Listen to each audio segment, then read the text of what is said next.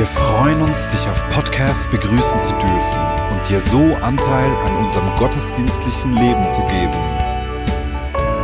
Wir danken dir für jede Form des Mittragens. Mit einer Online-Spende auf der Website kannst du die Vision der Vinja Bern finanziell unterstützen. Wir wünschen dir viel Inspiration beim Hören der Botschaft und Gottes Segen.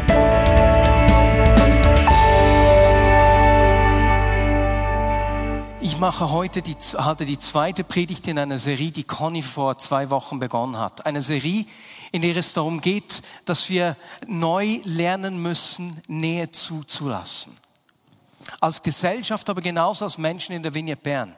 Denn die vergangenen zwei Jahre haben uns viel Distanz gelernt. Wir mussten äh, schon nur durch die Masken, die haben uns schon getrennt. Man hat die Gesichter nicht mehr gesehen. Wir durften nur noch mit weniger Menschen zusammen sein. Und, äh, und so müssen wir jetzt, wo die Maßnahmen gefahren sind, neu lernen, Nähe zuzulassen. Conny hat letzte Woche darüber gesprochen, oder vor zwei Wochen eben, wie wir Nähe zu Gott finden können, diese Freundschaft zu Jesus. Und sie hat ein richtig tolles Bild gebraucht. Kinder, vielleicht erinnert ihr euch. Conny hat nämlich gesagt, dass Jesus in unserem Leben nicht einfach ein Gast ist, na, wie ein Gast, der zu uns kommt, den man dann bewirten muss, den man unterhalten muss, sondern dass er eben ein Mitbewohner ist, dass er in uns lebt. Und du hast das schöne Bild gebraucht, Conny, dass wenn wir äh, nicht mehr mögen, dass er das Redwi für uns aufräumt. Und ich habe ein Bild gesucht, gemacht vom Redwi von Conny, dass wir uns das lebendig vorstellen können. nein, nein, ich habe einfach das, äh, es hat leider kein Bild mit einer richtig großen äh, Unordnung gegeben. Es ist einfach eines, das ich gefunden habe. Und hier meine Frage an euch Kinder. Kinder, wie sieht es denn in eurem Zimmer aus? Ist das immer gut aufgeräumt? Nee. Ah, nee, gell? Wie wäre das, wenn Jesus würde helfen, das Zimmer aufzuräumen? Mega, oder? Neu lernen, Nähe zuzulassen. Und mich hat es letzte Woche so bewegt, wie wir miteinander gebetet haben, eine Stunde, über eine Stunde. Und durch diese Gebete, was mich berührt hat, ist, dass, wir, dass ich mit der Not, mit dieser Überforderung in diesem Krieg nicht alleine dastehe, sondern dass wir das miteinander in Gemeinschaft tragen können. Das hat so gut getan. Das gemeinsame Gebet hat Kraft und schafft Nähe. Und diese Nähe müssen wir neu finden, denn die vergangenen zwei Jahre haben ohne Zweifel Distanz geschaffen. Beispielsweise mit Menschen, weil wir nur noch mit weniger Menschen zusammen waren, gibt es ganz bestimmt Menschen, mit denen, die du kaum mehr gesehen hast, zwei Jahre lang. Und Kinder, da habe ich eine Einladung für euch. Gibt es auch Leute, wo du lang nicht mehr hast gesehen, wo du vielleicht sogar richtig vermisst? Großmami und Großpapi, Onkel und Tanten oder ein Freund und eine Freundin. Und ich habe mir gedacht, oder besser gesagt, Caro hat sich das ausgedacht. Nicht ich. Ehrlicherweise Caro. Weißt du, du darfst jetzt während dieser Predigt den Leuten, die du vermisst, die du lange nicht mehr hast gesehen eine Karte schreiben. Zum Beispiel Großmami, Großpapi. Du darfst eine schöne Zeichnung machen oder etwas Liebes draufschreiben. Und die Karten, die sind hinter bei der Sibyl, dort beim Tischli und dort hat es auch Farben. Und wenn du willst, darfst du jetzt eine Karte, so eine Karte holen und Farben und dann darfst du diesen Leuten äh, eben ein Brief schreiben. Und so gibt es Menschen, die wir lange nicht mehr gesehen haben oder mit denen wir zuvor viel Kontakt hatten und plötzlich kaum mehr. Und diese fehlende Nähe, die macht etwas mit uns.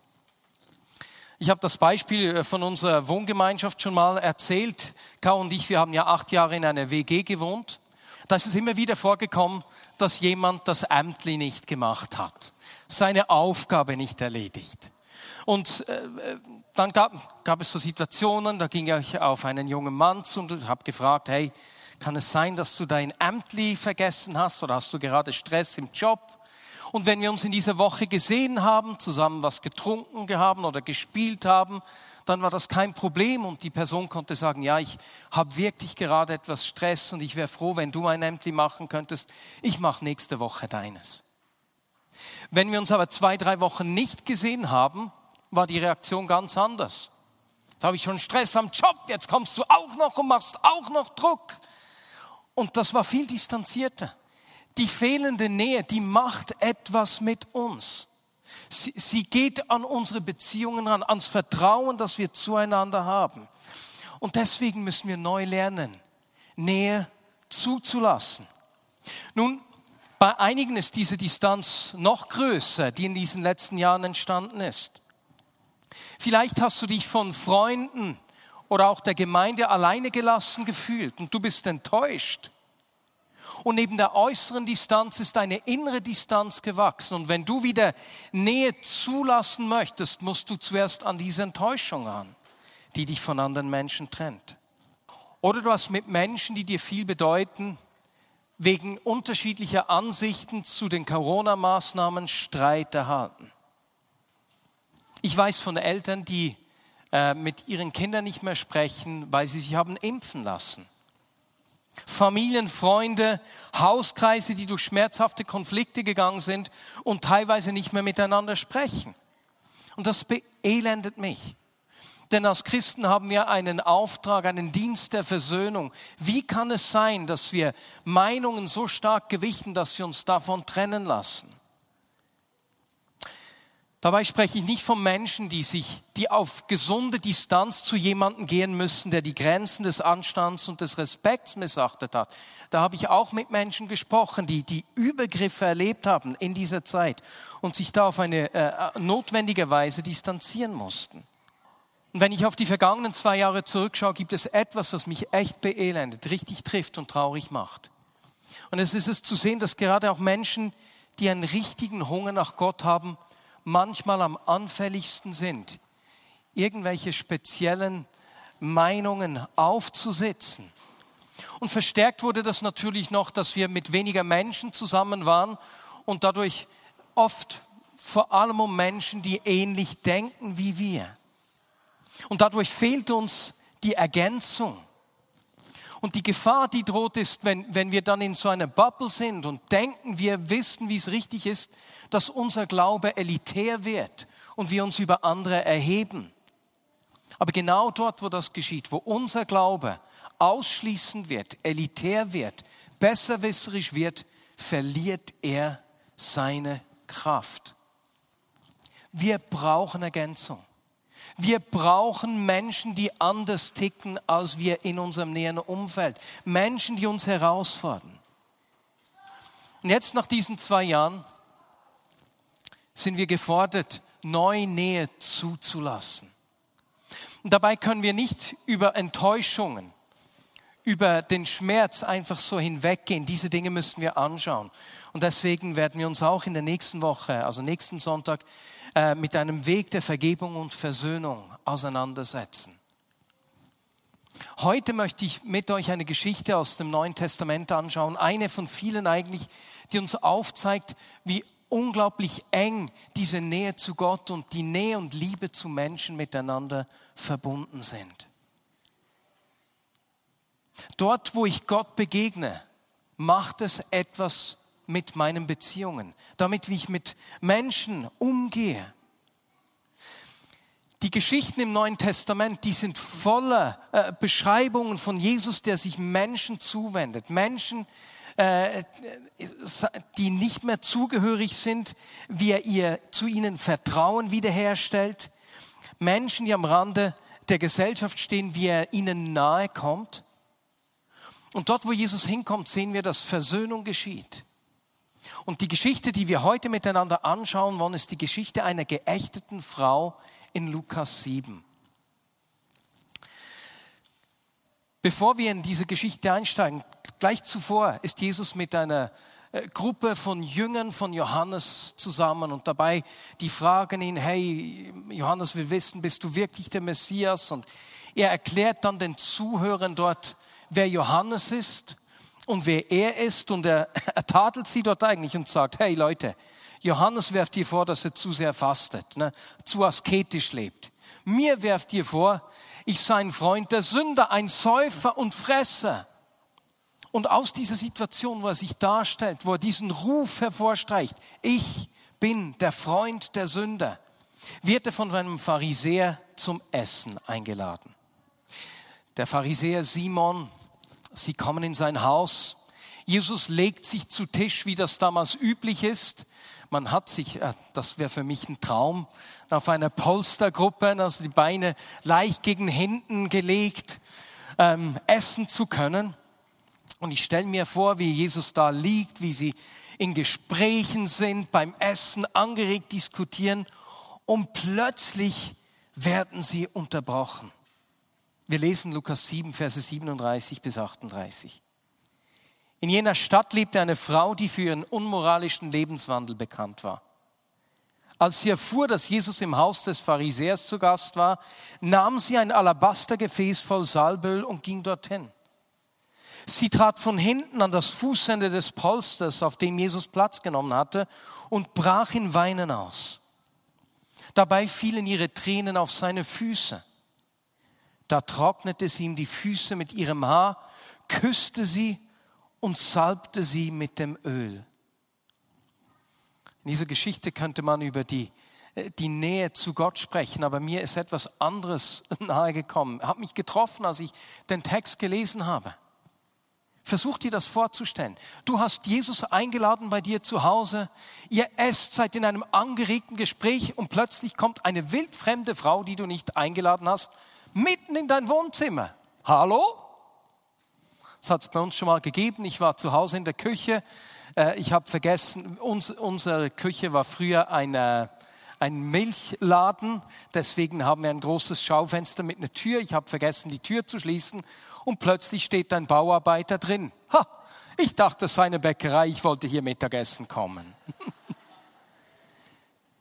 Die Frau taucht einfach so bei Simon auf, in seiner Wohnung beim Essen.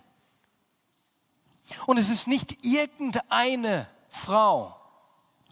Es ist eine stadtbekannte Sünderin. Eine Frau, bei der die Menschen die Straßenseite gewechselt haben. Eine Frau, bei der sie normalerweise auf Distanz gehen, angewidert. Eine Frau, über die getratscht wird, über die gesprochen wird.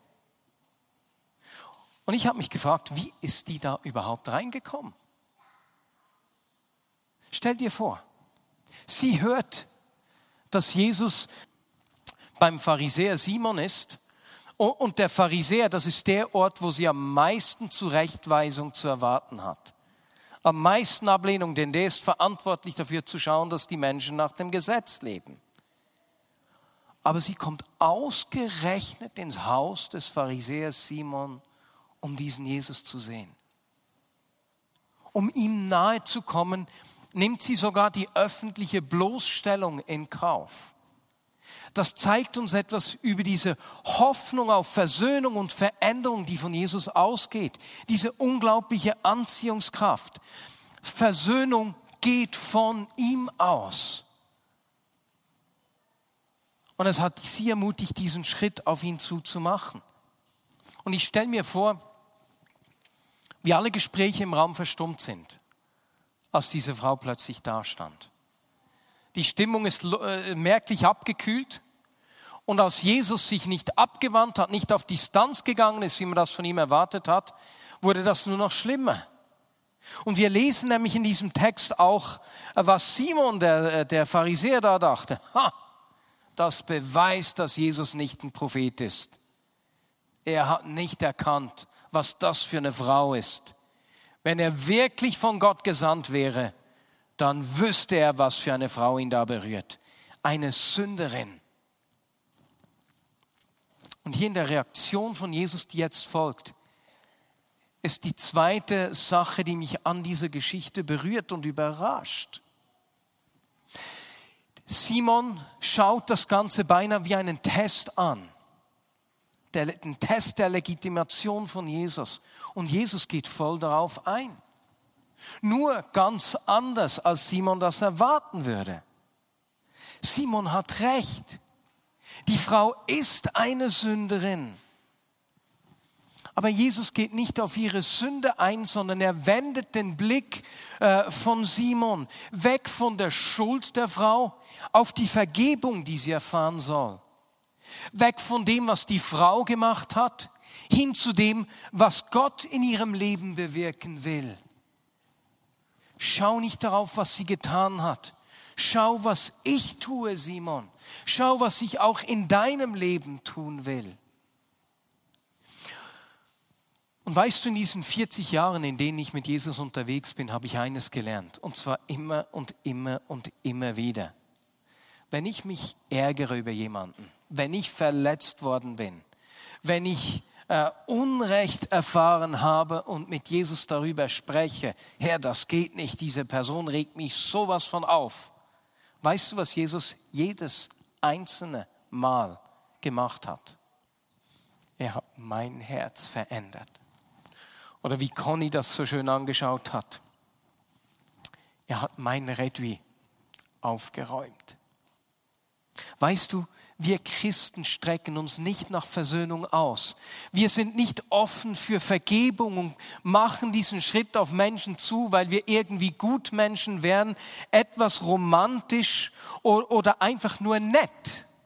Nein, sondern weil wir die Kraft der Vergebung und der Versöhnung kennengelernt haben. Eine Kraft, die weit größer und stärker ist als alles andere, das es überhaupt gibt. Diese Kraft, weswegen die ukrainischen Flüchtlinge dem Journalisten sagen konnten, nein, wir fühlen nicht Wut und Hass, sondern Trauer für die Russen und wir segnen sie es ist dieser gleiche Antrieb, weswegen Jesus am Kreuz sagen konnte äh, über seine, über die Menschen, die ihn ans Kreuz gebracht haben: Herr, vergib ihnen, denn sie wissen nicht, was sie tun. Es ist der gleiche Antrieb, weswegen Paulus die Korinther aufgefordert hat: Hey Leute, geht nicht vor Gericht miteinander, lasst euch doch lieber ausnutzen und übervorteilen. Es ist die gleiche Kraft, weswegen wir unsere Feinde lieben und segnen können. Es ist diese Kraft, die die Sünderin in diesem Text zu Jesus gezogen hat. Und die Geschichte endet damit, dass Jesus dieser Frau Vergebung zuspricht vor allen Menschen und damit ihre Nähe zu Gott, aber auch die Nähe zu Menschen wieder erneuert. Und wenn ich diese Geschichte anschaue, dann gibt es einiges, das uns dabei hilft, jetzt in dieser Zeit nach diesen zwei Jahren, in denen wir auf Distanz zueinander gehen mussten, neu Nähe zu finden, neu Nähe zuzulassen. Das Erste, wie in dieser Geschichte beginnt diese Nähe und Versöhnung auch bei uns, bei Gott. Diese, diese Kraft geht von ihm aus. Und deswegen will ich jetzt dann zum Ende der Predigt auch wieder eine Zeit des, der Fürbitte nehmen, wo wir für diese Nähe, wo wir für diese Versöhnung hier in der Schweiz, hier unter uns beten. Und zweitens, wie in dieser Geschichte die Frau angezogen war von dieser Kraft der Versöhnung und dann den ersten Schritt gemacht hat, braucht es auch bei unseren Orten, wo wir verletzt, wo wir uns distanziert haben oder wo Dinge zwischen uns und Menschen gekommen ist, den ersten Schritt. Und deswegen lade ich dich ein, etwas zu tun, das wir nicht heute Abend tun können, sondern in den nächsten drei, vier Wochen. Geh auf jemanden zu, zu dem in den letzten zwei Jahren Distanz gewachsen ist. Das kann sein, dass ihr euch einfach nicht mehr gesehen habt. Lade doch die Person oder die Familie zum Essen ein. Vielleicht ist es sogar jemand, wo du merkst, hey, da steht etwas zwischen uns. Und es braucht etwas mehr Mut, diesen Schritt auf diese Person zuzumachen. Aber wie wir hier in dieser Geschichte sehen, er gibt uns die Kraft, diesen ersten Schritt zu machen. Und drittens, wie wir in dieser Geschichte gesehen haben, wie, wie Jesus die Perspektive von Simon auf den Kopf gestellt hat, beginnt er auch bei uns wenn es darum geht, Nähe wiederherzustellen. Immer bei uns selbst. In deinem Redui. In deinem Herzen. Und deswegen lass dich verändern und dann aber auch diese Dinge, wo du merkst, dass sie dich trennen, diese Dinge können wir nicht unter den Teppich kennen, sondern wenn unser Herz weich wird, müssen wir diese Dinge auch ansprechen. Dabei geht es nicht darum, ob unsere Meinung stimmt. Es geht nicht darum, Recht zu haben. Weißt du, Simon hatte Recht, der Pharisäer. Die Frau war eine Sünderin. Aber das war nicht der Punkt. Jesus hat, sie darauf hat ihn darauf hingewiesen, was er in ihrem Leben tun will. Und genauso lasst uns mit dieser Haltung auch auf Menschen zugehen, die uns verletzt haben, die uns enttäuscht haben. Jesus, was möchtest du tun? Ich will nicht Recht haben. Ich will sehen, wie du Dinge recht biegst, Herr, wie du Dinge veränderst. Amen. Und so lade ich dich ein, jetzt einfach aufzustehen. Und wir, wir werden es wieder machen wie letzte Woche. Wir werden in Gruppen zu zweit und zu dritt beten. Ich werde kurz das Gebetsanliegen vorstellen. Ich muss selbst vorne auf der Folie schauen, weil ich es mir nicht aufgeschrieben habe, nur auf der Folie. Und dann beten wir zu zweit und zu dritt am Platz während einer Minute und dann bete ich und am Ende sagen wir dann zusammen, Kyrie eleison, Herr, erbarme dich. Und zwar ganz einfach, weil diese Nähe, Versöhnung aus seiner Gegenwart rauskommt. Und deswegen wollen wir diesem Gebet, dieser Zuwendung zu ihm einfach Raum geben. Okidok. Ich möchte beginnen, dass wir für das Miteinander in der Schweiz beten. Äh, danach werden wir auch für uns hier beten. Aber es ist nicht nur etwas, was wir als Gemeinde brauchen, sondern etwas, was ich mir wünsche, dass es Gott in der Schweiz, in unserem Land schafft. Dass Versöhnung in Beziehungen kommt, die in den letzten Jahren unter Druck gekommen sind oder wo es sogar zu Trennung gekommen ist. Zweitens, dass wir beten, dass gerade Menschen, die äh, mit viel Schmerz, Einsamkeit aus dieser Zeit rauskommen, dass sie wieder Gemeinschaft finden. Ähm, das sind oft auch Menschen, die dann eben alleine sind, die man nicht so schnell sieht und einfach dort beten, dass, dass Gott ihnen begegnet, dass Gott sie in Gemeinschaft führt, Menschen ihnen zur Seite stellen. Und das Dritte ist, ich habe mich gefragt, ob man das in der aktuellen Situation so schreiben darf. Es ist mir einfach nichts Schlaueres eingefallen. Die Meinungen haben sich so hochgefahren und es braucht wie ein Abrüsten in diesem Krieg der Meinungen. Ähm, ja, Lasst uns zu zweit und zu dritt beten. Und Jesus, so beten wir für Versöhnung in der Schweiz. Jesus, wir beten für Versöhnung in, in, in Freundschaften, in Familien, wo in den letzten zwei Jahren einfach Hass und Trennung aufgekommen ist. Menschen, die nicht mehr zusammen sprechen können. Herr, erbarme dich und bringe du deinen Frieden in diese Familien.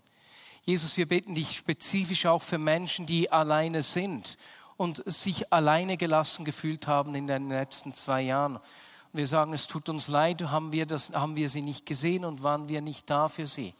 Jesus, und ich bitte dich, dass du sie in Gemeinschaft führst und unsere Augen auch öffnest, dort wo Menschen, wo du uns brauchen möchtest, um ihnen zu begegnen. Und das dritte, Jesus, ist wirklich,